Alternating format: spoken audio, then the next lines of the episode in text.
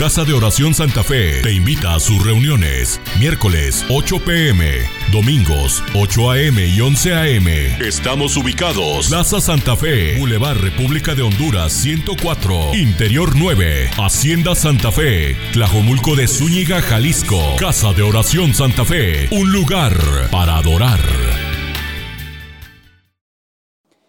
Vamos a ver este día tan especial, mis hermanos, este día, ¿qué celebramos este día, mis hermanos? Bueno, se celebra el Día del Padre. Gracias a todos los papás, felicidades. Vaya que nos ha costado, ¿verdad, muchachos? Pero bueno, aquí estamos. ¿Cuántas cosas pudiéramos hablar de los padres, de ejemplos de padres muy buenos, ejemplos de padres muy malos? Eh, tal vez tú eres parte de una experiencia de, de no haber tenido un padre, ¿verdad? Algunos no lo conocieron, diversas razones, y entonces podemos darnos cuenta que el padre es importante. El padre es importante en la casa. Y quiero hablar de el importante papel del padre en el hogar, en el hogar. Y para ello quiero que vaya conmigo a Efesios capítulo 6. El importante o la importancia de un padre en el hogar. Dice la escritura en el libro de Efesios capítulo 6, en el verso 1, hijos, obedecer en el Señor a quién? Allí está una palabra padre. Hijos, obedeced en el Señor a vuestros padres, porque esto es justo. Y luego dice, honra a tu padre y a tu madre, que es el primer mandamiento con promesa, para que te vaya bien y seas de larga vida sobre la tierra. Esa es la promesa que le da a un hijo cuando dice que honra a su padre y a su madre. Mis hermanos, qué importante es el papel de un padre en el hogar. La ausencia de un padre, mis hermanos, es, es fatal en un hogar. El saber que crecimos inclusive sin padre o sin el apoyo de un padre, sin el consejo de un padre, siempre dejó una huella en el corazón, ¿verdad? Ahora en Cristo, que nos ha hecho como nuevas criaturas, perdonamos a nuestro Padre, ¿sí o no? Ya lo perdonamos. Toda herida que nos causó o toda falta de aprecio, de, amor eh, sobre nosotros, eh, le perdonamos. Porque Cristo hizo algo en nosotros. Nos perdonó y nos enseñó a amar, aún a pesar de. Ahora, esta palabra padre, esta palabra padre es una palabra que viene de latín pater.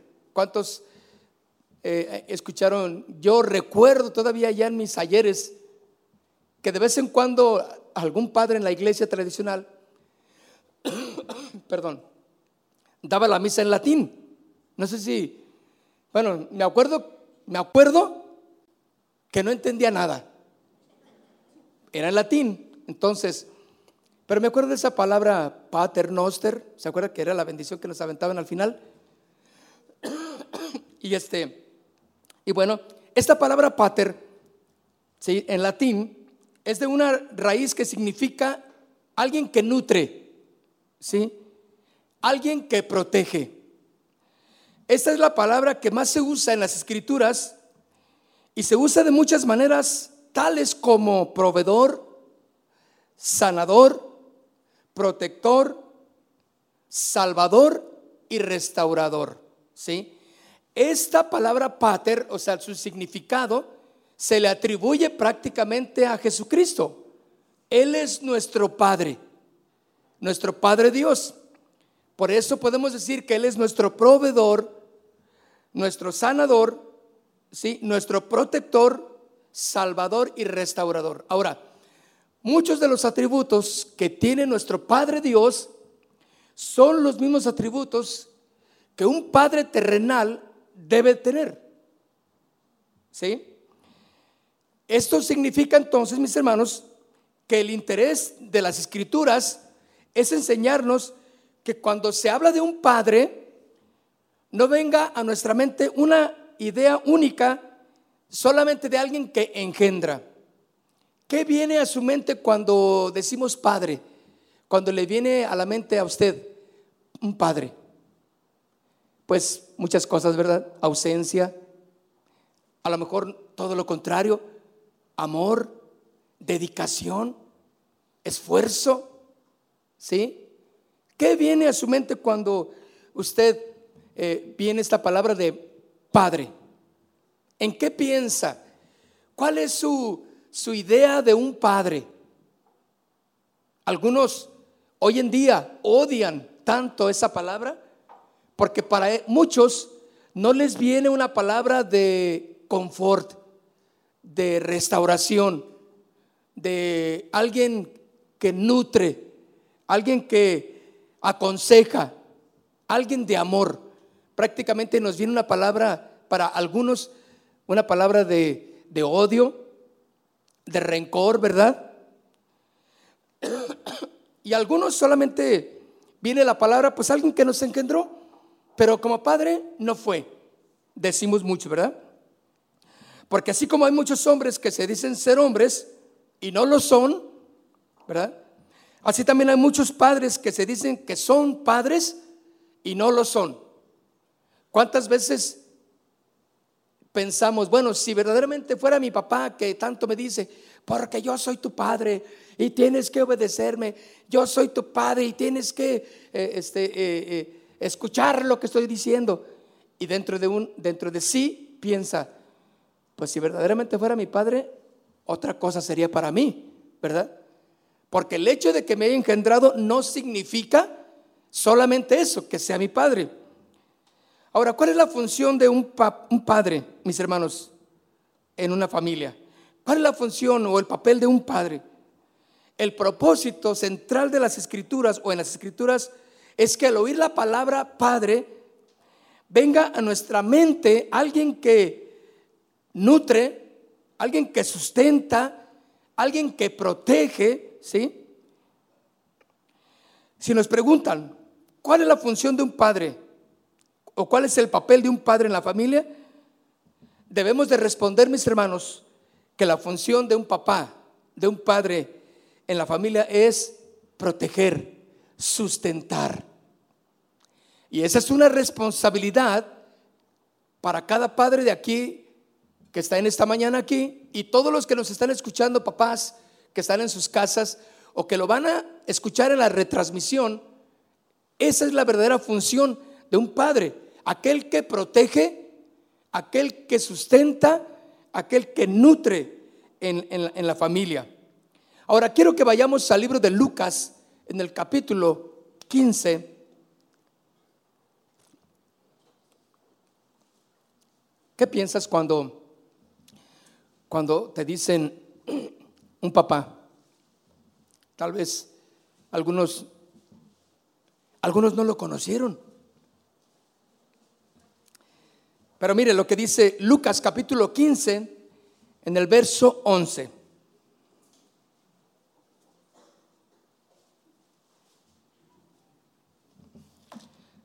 ¿Sí lo tiene? Lucas capítulo 15 en el verso 11. También dijo, está hablando Jesús, un hombre tenía dos hijos, un papá. Ahí está, el, ahí está el, eh, un hombre en acción, el papá. Tenía dos hijos. Y el menor de sus hijos le dijo a quién? A su papá habló con su papá. Padre, dame la parte de mis bienes que me corresponde. Y le repartió los bienes. Ahora fíjense bien, había una comunicación. Esa es la parte importante en una relación en el hogar, comunicación. Un hijo debe de aprender a tener comunicación con quién? Con su padre. Un padre debe de aprender a tener esa relación, esa conexión de comunicación con su padre, con su hijo. Si no es así, mis hermanos, no está haciendo un papel efectivo en el hogar. La pregunta es, ¿cómo está tu relación como padre ahí en casa? ¿Cuántos son padres que levanten su mano? Papás. Buenos, muy buenos, muy buenos, muy buenos, muy buenos. Allá veo dos también. Tres, cuatro. Allá en cabina. No, no, todavía no, están muy jóvenes todavía. Unos están muy recién casados.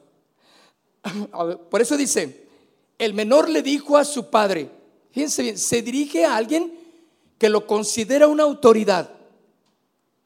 Le dijo, padre, dame la parte de los bienes que me corresponden. Y el papá se los entrega. Ahora, se dice que hay una descortesía, una falta de educación en este hijo, porque estaba pidiéndole algo que correspondía solamente cuando el padre fallecía. Le dijo, dame mi herencia, quiero que me des lo que me corresponde. ¿Y, qué, qué, es lo que un, un hijo le quiere decir a su padre cuando le dice, dame mi herencia, ya me quiero, ya quiero que me des lo que me corresponde? Quiere que se muera. Es como diciéndole, pues te estás tardando, papá. Y a mí me urge tener, pues, lo que me corresponde. Eso es una falta de, total de, este, de afecto y de cariño del hijo hacia el padre. Pero sin embargo, hay una comunicación. Y eso es en lo que prácticamente queremos centrarnos. Ahora, esta historia, mis hermanos, se le llama la historia del hijo pródigo. Pero en esa historia también hay un padre que se vio afectado por la actitud de un hijo y después por la actitud del segundo hijo. Pero aquí hay un padre con un corazón noble, mis hermanos. Aquí hay un padre que, que aún recibiendo el oprobio de su hijo, pidiéndole que le diera la herencia que le corresponde, este padre, mis hermanos, Trata de mantener la correcta comunicación. Y como padres nosotros tenemos que aprender a tener la mejor de las comunicaciones con nuestros hijos. ¿Cómo está la comunicación con tus hijos, papá? ¿Cómo está la comunicación con tu esposa? ¿Cómo está la comunicación con cada uno de los que están en casa? Tienes una gran responsabilidad de ser un ejemplo para la familia. ¿Cómo debe de ser la familia? Entonces dice aquí que cuando el papá recibe la, la noticia del hijo, la petición del hijo, dice al final del 12, y le repartió los bienes. No muchos días después, juntándolo todo, el hijo menor se fue lejos a una provincia apartada y ahí desperdició todos sus bienes viviendo perdidamente. Mis hermanos, y mientras tanto, el papá, ¿qué creen que estaba a gusto? ¿Estaba contento? ¿Qué pasa cuando un verdadero padre siente que sus hijos no están actuando correctamente? Hay un dolor en el padre. Debe de haber una aflicción en el padre. Ahora, como cristianos, todos los padres debemos de ir a nuestro Padre Celestial y poner nuestras peticiones delante de Él. Aquí este padre que repartió sus bienes, su, herencia, y vio que su hijo menor se iba y desperdiciando todo su dinero, despilfarrando todos sus bienes, ¿sí? Y dice que vivió rápidamente y perdidamente. ¿Qué haría el hijo, mis hermanos? Perdió toda la herencia, estaba gastándola de la manera más eh, este, desmedida. Y sin embargo, allí estaba el padre. El padre que tal vez estaba orando por su hijo. Un padre que tal vez estaba ahí clamando por su hijo. Esa es ahora la labor de cada uno de nosotros como padres.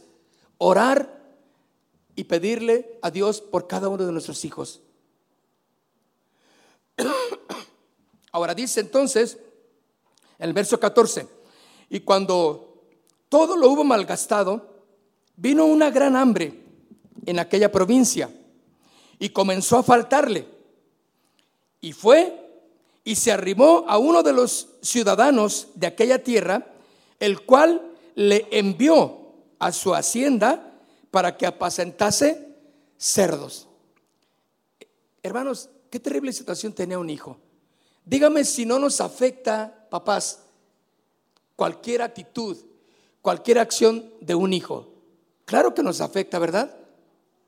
Vemos cómo están actuando en rebeldía, pensando que ellos tienen todo el control de sus vidas y desobedecen la orden y desobedecen toda las, la autoridad que hay en casa, no, no, no, no se someten a la autoridad del padre. ¿Qué es lo que tiene que hacer un padre? Entonces, ante esa situación, orar por los hijos, orar por cada uno de ellos. ¿Ha estado orando por sus hijos? Porque cada uno es muy especial. Porque dice que el otro hijo se quedó ahí con él, contrario al, menor. Y el menor fue el rebelde. Y, eh, se imaginan ustedes cuál era la actitud del hijo mayor. El hijo mayor estaba con el padre, habían levantado la empresa, el negocio estaba floreciendo porque allí estaba el hijo mayor apoyando en todo al padre. Pero tenían un hijito caladito. ¿Cuántos hijos caladitos hay en las casas, en las familias? ¿Qué dices? No. ¿Por qué me salió este así? ¿Por qué no fue? bueno, yo quiero pensar que nunca comparamos, ¿verdad? Un hijo a otro hijo. Pero sí pensamos, ay, ¿por qué este hijo no me salió como como Lupita. Mira Lupita, está estudiando, haciendo sus tareas, sacando dieces excelentes y cada rato tengo que ir por diplomas porque ya no, no sé qué hacer en la pared, ya no tengo lugar para poner todas las diplomas de mi hija. Y acá Lencho, mira Lencho, ay Dios mío, Lencho, que lo ando buscando en las noches, tengo que salir a Lencho, ¿dónde anda Lencho? Y lo voy, lo busco con amigos, no aparece. Es tremendo lencho, ¿sí o no? Todos tenemos diferentes hijos, ¿verdad? Ninguno son igual. Y lo que nos manda la escritura entonces es que aprendamos a orar por ellos. Tenemos que entender que hay muchas cosas que como padres no podemos hacer. Llegamos a un límite con ellos y nuestra labor y nuestra responsabilidad es orar por cada uno de ellos. Aquí dice que este hijo estaba despilfarrando todo y, llegó hasta lo más bajo de su calidad moral, porque dice que pidió trabajo y ¿dónde le dieron trabajo? Cuidando puercos. Una labor que para un judío era, era aberrante, terrible. No, no, había manera de que un judío pudiera acercarse o tener contacto con un, un animal de este tipo. Y sin embargo, por causa de hambre, por causa de la situación, el hijo no tuvo más que ir y sobrevivir cuidando puercos. ¿Te imaginas el corazón del padre? ¿Cómo crees que estaría el corazón del padre al darse cuenta o escuchar porque tal vez les preguntaba a alguien, oye, ¿has visto a mi hijo? Sí, mira, él vive allá en la, en la ciudad fulana. Y, ¿Y qué hace? Porque el hijo rebelde todavía no quiere regresar a casa. ¿Cómo duele en el corazón cuando hay un hijo rebelde, verdad? Que le das consejos, le das la palabra sabia y nomás no entiende. O te dice, ajá, ajá, sí, sí, sí. Eh, gracias, gracias, ¿eh? Y, y tú piensas que entendió y no entendió. ¿Duele en el corazón, papá? Y nuestra labor seguirá siendo orar por ellos. Fíjense que aunque esta historia, mis hermanos, está centrada en la actitud, en las acciones de un hijo, hay un padre que está orando. Hay un padre que está con toda la aflicción ante la situación de su hijo. Bueno, dice aquí al final del 15, y lo enviaron a una hacienda para que apacentase cerdos. En el verso 16, ah, y deseaba llenar su vientre de las algarrobas que comían los cerdos, pero nadie le daba. La comida del puerco, quería comer. Era tal el hambre que había que ni siquiera los criados podían disfrutar de la comida del puerco que le daban a los animales. Pero nadie se la daba. Y volviendo en sí, dijo, ¿cuántos jornaleros en casa de mi padre tienen abundancia de pan y yo aquí perezco de hambre? Mire lo que dice, volviendo en sí, esto es importante, mis hermanos, que en algún momento dado de la vida de nuestros hijos van a volver en sí, van a recapacitar. ¿Cuánto tiempo va a pasar? No sé. ¿En qué circunstancia tan adversa se van a tener que enfrentar para volver en sí? No sé. Pero lo que sí es algo seguro, mis hermanos, es que cuando vuelvan nuestros hijos, cuando recapaciten nuestros hijos, tienes que aprender como papá a olvidar las ofensas, a olvidar todos los sinsabores que te ocasionaron. Y, y tiene que haber una actitud diferente en ti para con tu hijo. Papás, el papel que tenemos en casa es vital, es de suma importancia porque de ello depende la unidad en el hogar. Ahora, yo sé que hay familias que no tienen un padre, yo lo sé. Están viviendo solo la mamá al frente con los hijos.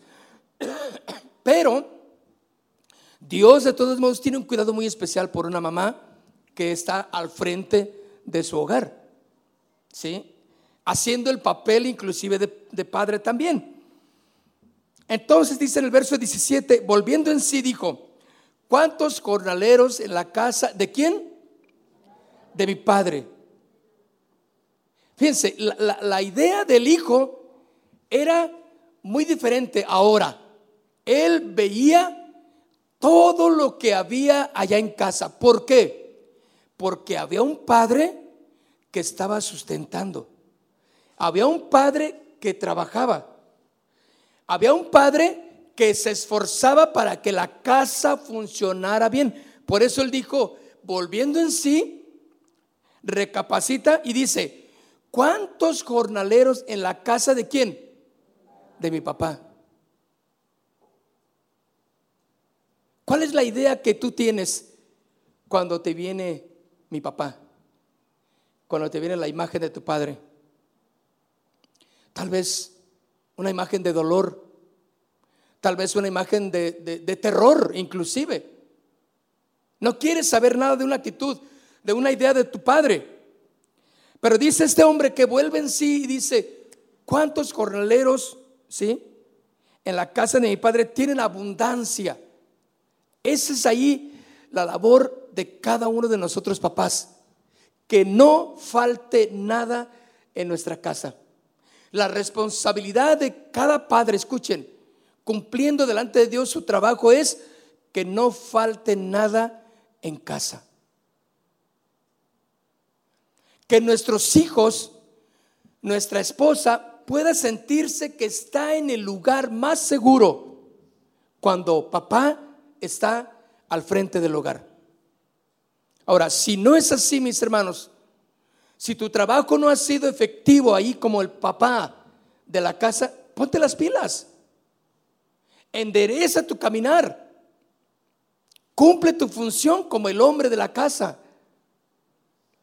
Ahora, los que no son padres todavía, prepárense, porque Dios va a permitir que estén al frente de un hogar. que sean responsables de. Y ahí es donde ustedes ya van a estar firmes y seguros que su, que su trabajo tiene que ser ese, suplir. Porque dice aquí, perdón, ¿cuántos jornaleros en la casa de mi padre tienen qué? Abundancia de pan. Y yo aquí perezco de hambre. El versículo 18, me levantaré e iré a dónde? A mi papá. Tú puedes levantarte joven y puedes ir con tu padre y contarle lo que está pasando en tu corazón. ¿Cuántos cuántos tienen aquí todavía en vida a sus padres? ¿Cuántos tienen a sus padres? Ay, no, yo no. Pero es por ustedes sus papás. Eso es algo muy, muy, eh, eh, muy hermoso, mis hermanos, el que tú puedas de alguna manera u otra tener a tu padre. ¿Podrás ir con él y decirle lo que tiene tu corazón? Escucha, aunque no sea un cristiano, pero honrándolo, puedes hablarle por teléfono Puedes ir a casa con él y decirle, papá, qué bueno que, que estás, quiero darte un saludo, un abrazo, quiero pedirte un consejo, papá, me siento así, ¿me entiendes? Saca lo mejor de lo que puede tener ese hombre en su corazón. Tienes que aprender porque este joven, este hijo, dice, voy a ir a la casa de mi padre. Ya sé, dice él, me levantaré e iré con mi papá. ¿Y qué va a hacer el hijo? Va a reconocer su falta. Ahora, fíjense, le diré a mi padre, he pecado contra el cielo y contra ti. El verso 19, ya no soy digno de ser llamado tu hijo. Hazme como uno de tus jornaleros. Entonces, ahora, él está pensando decirle eso. El asunto es que te quiero decir en esta mañana, mis hermanos, es, tú tienes que aprender a comunicarte con tu papá. Los que tienen a su padre todavía. Los que sus padres ya fallecieron, olvídense de comunicarse con él, ¿de acuerdo? Ya entramos en una esfera de espiritismo, desde luego. Porque hay gente, escuchen, que hoy día va a ir al panteón, al cementerio, y se va a poner ahí a platicar porque esa gente que ignora la palabra del Señor, eso es lo que hace, ¿no? Se pone a platicarle y, ay papá, si estuvieras aquí conmigo, déjame decirte, y agarran una sillita y se sientan a platicar. Eso no es correcto. Eso no es correcto. No es una condición correcta de un hijo de Dios. No puedes platicar con los muertos. Ellos ya no tienen nada que ver con, con el ámbito de, los, de los vivientes. No hay comunicación, pero Satanás puede estar atrás, desde luego, de todas este tipo de, acciones. Entonces, ten cuidado. No vas a ir a ver a tu papá que ya falleció. Ve a verlo para que, mira, si está bien, ve, agárrate una escobita, límpiale ahí la, el lugarcito. Está bien ya. Y vente. Riega las plantas que están alrededor si quieres y ya. Pero tu verdadero papá no está ahí ya. Es polvo, es tierra lo que hay allí. Porque está descrito así en la palabra del Señor. Pero dice este joven, ya no soy digno de ser llamado tu hijo, hazme como uno de tus jornaleros. Ahora en el versículo 20 dice, y levantándose vino a quién? Vino a su papá.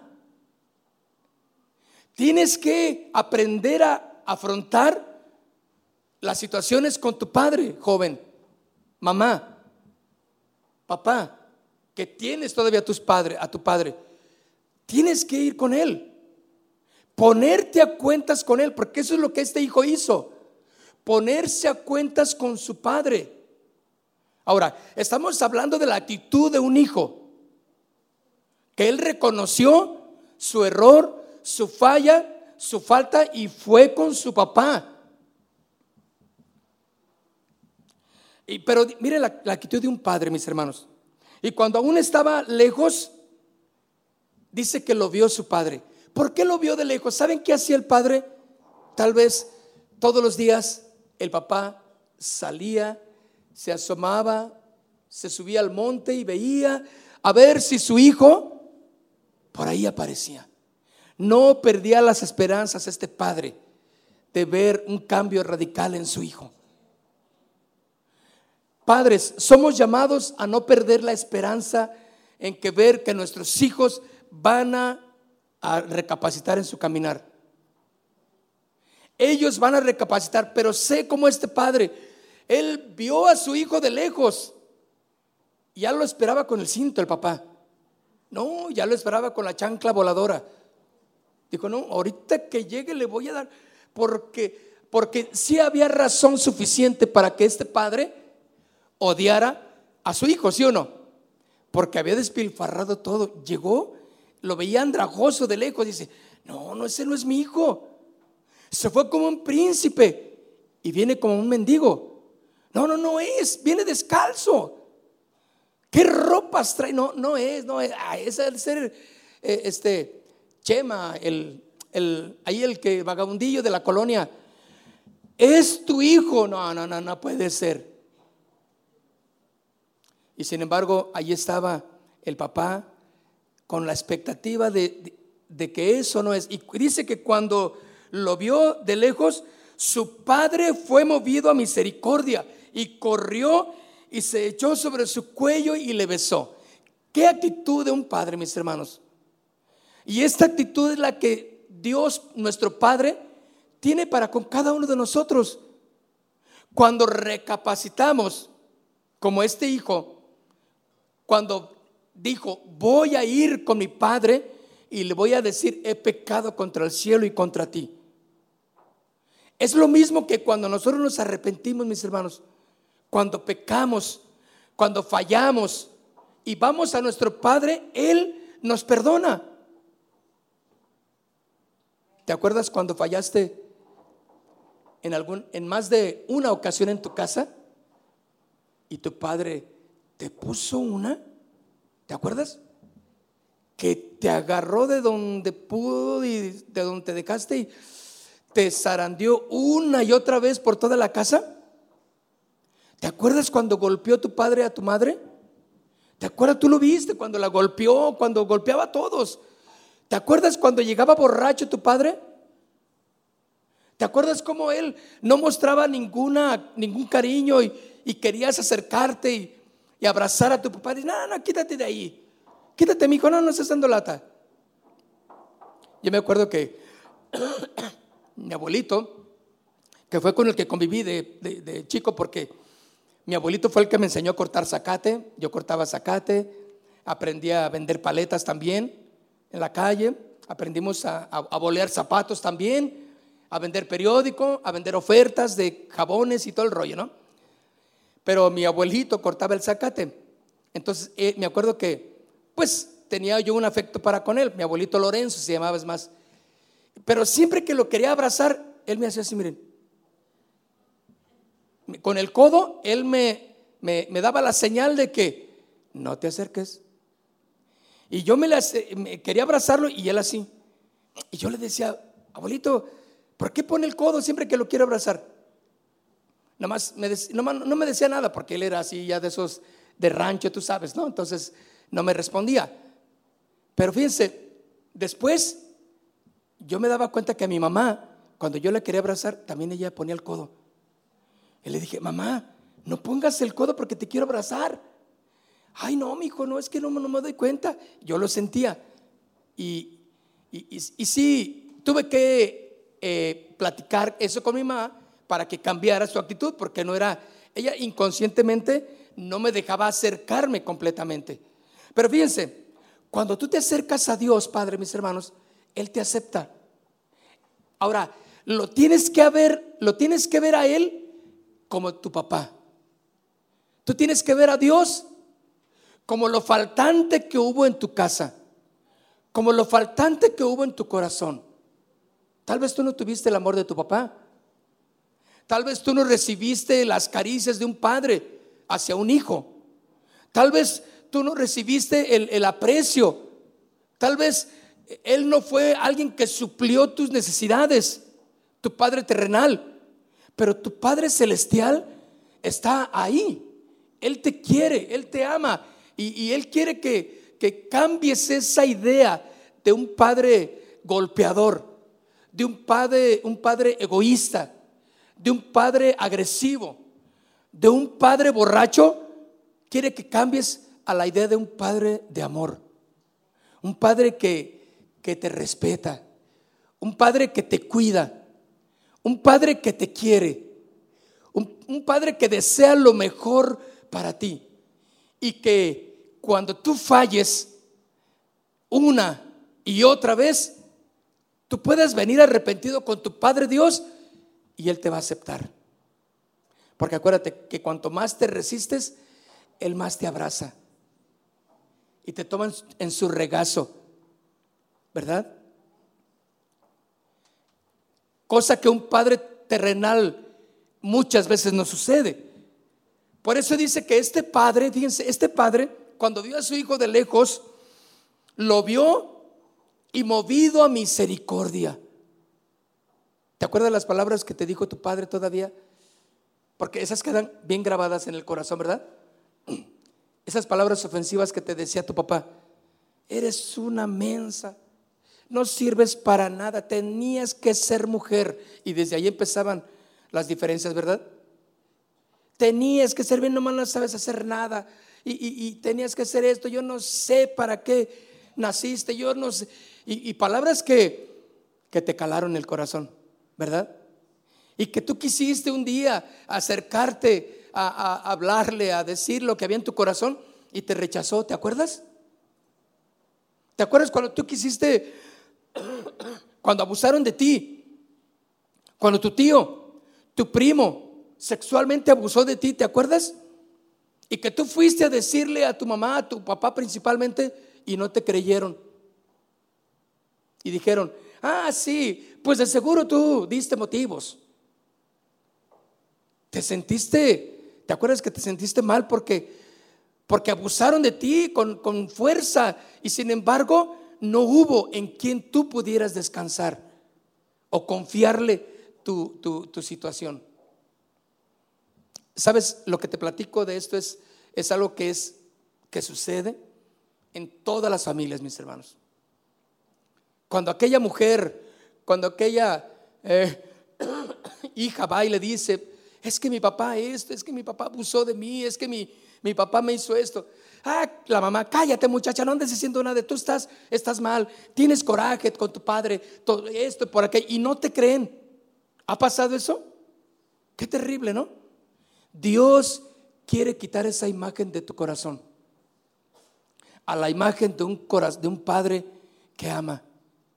Por eso esta historia, mis hermanos, de, este, de este padre que fue movido a misericordia, dice que corrió y se echó sobre el cuello de su hijo y lo besó, no le recriminó. Y esto es el amor de Dios como nuestro Padre.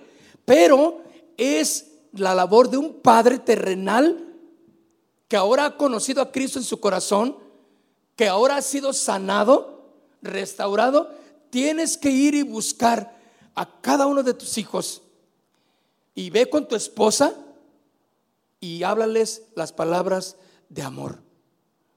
Mueve tu corazón a misericordia. Olvida todas las rencillas, el pasado, todo lo que lo que hicieron, lo que te hicieron, o todas las ofensas. No, es que este no tiene perdón porque yo le doy todo y, me paga con esto. Y jamás voy a perdonarle lo que mi hijo hizo. Es momento, mis hermanos, de perdonar.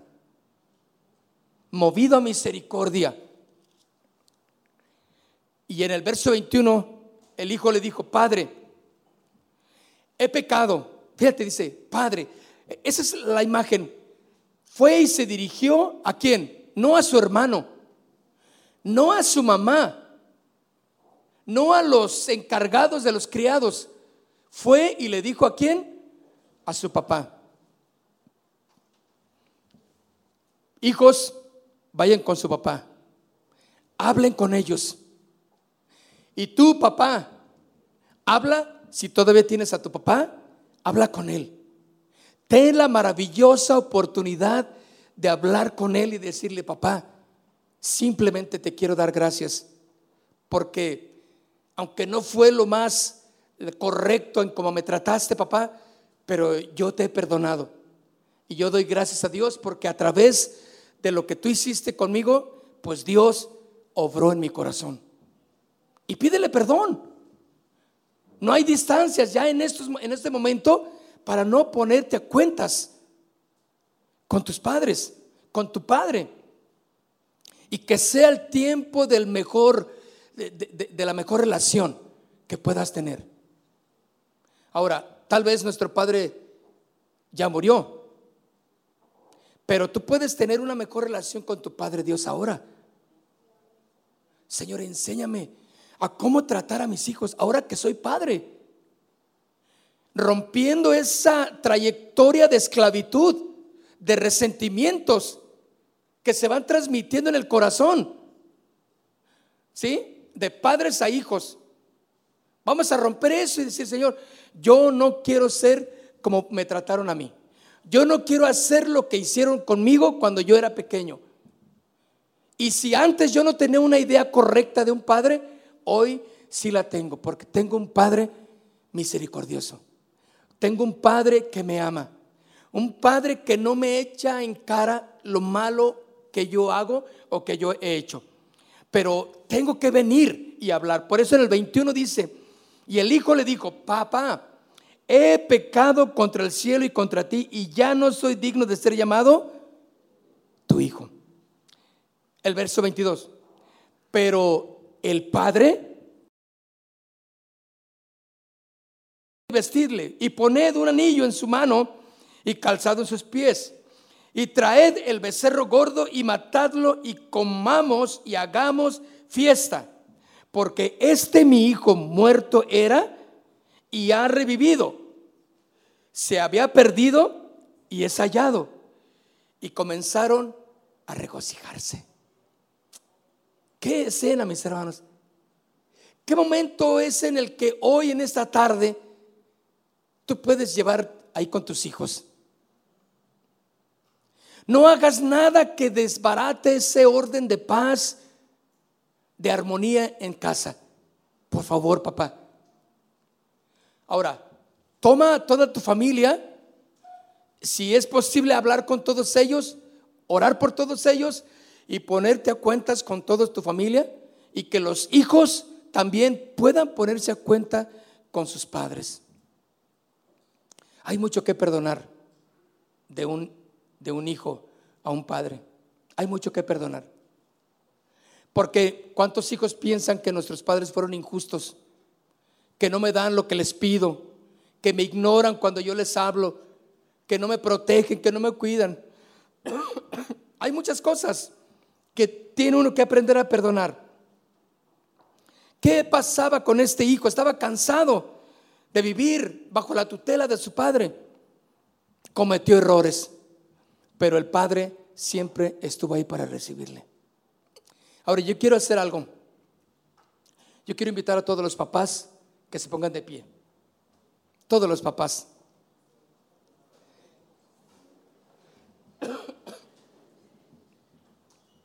No somos muchos, pero bien benditos. Qué importante labor tenemos, mis hermanos, en el hogar. La autoridad que Dios nos ha dado, mis hermanos, es para unir, es para bendecir, ¿sí? Es para hacer una bendición a nuestros hijos y a nuestra esposa. Ahora yo quiero que hagamos algo. Vamos a orar por ustedes. Quiero que vengan aquí adelante. Son poquitos, entonces vengan aquí adelante. Vengan, se pueden hacer de su lugar. Y vamos a hacer una línea aquí, volteando hacia la congregación.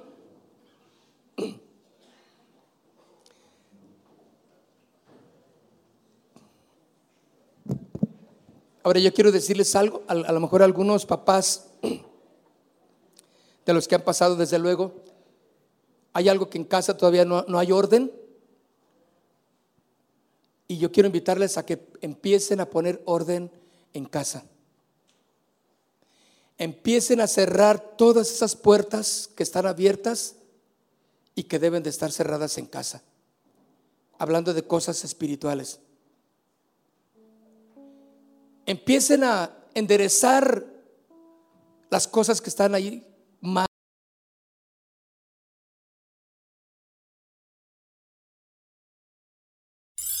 Casa de Oración Santa Fe te invita a sus reuniones. Miércoles 8 pm, domingos 8 am y 11 am.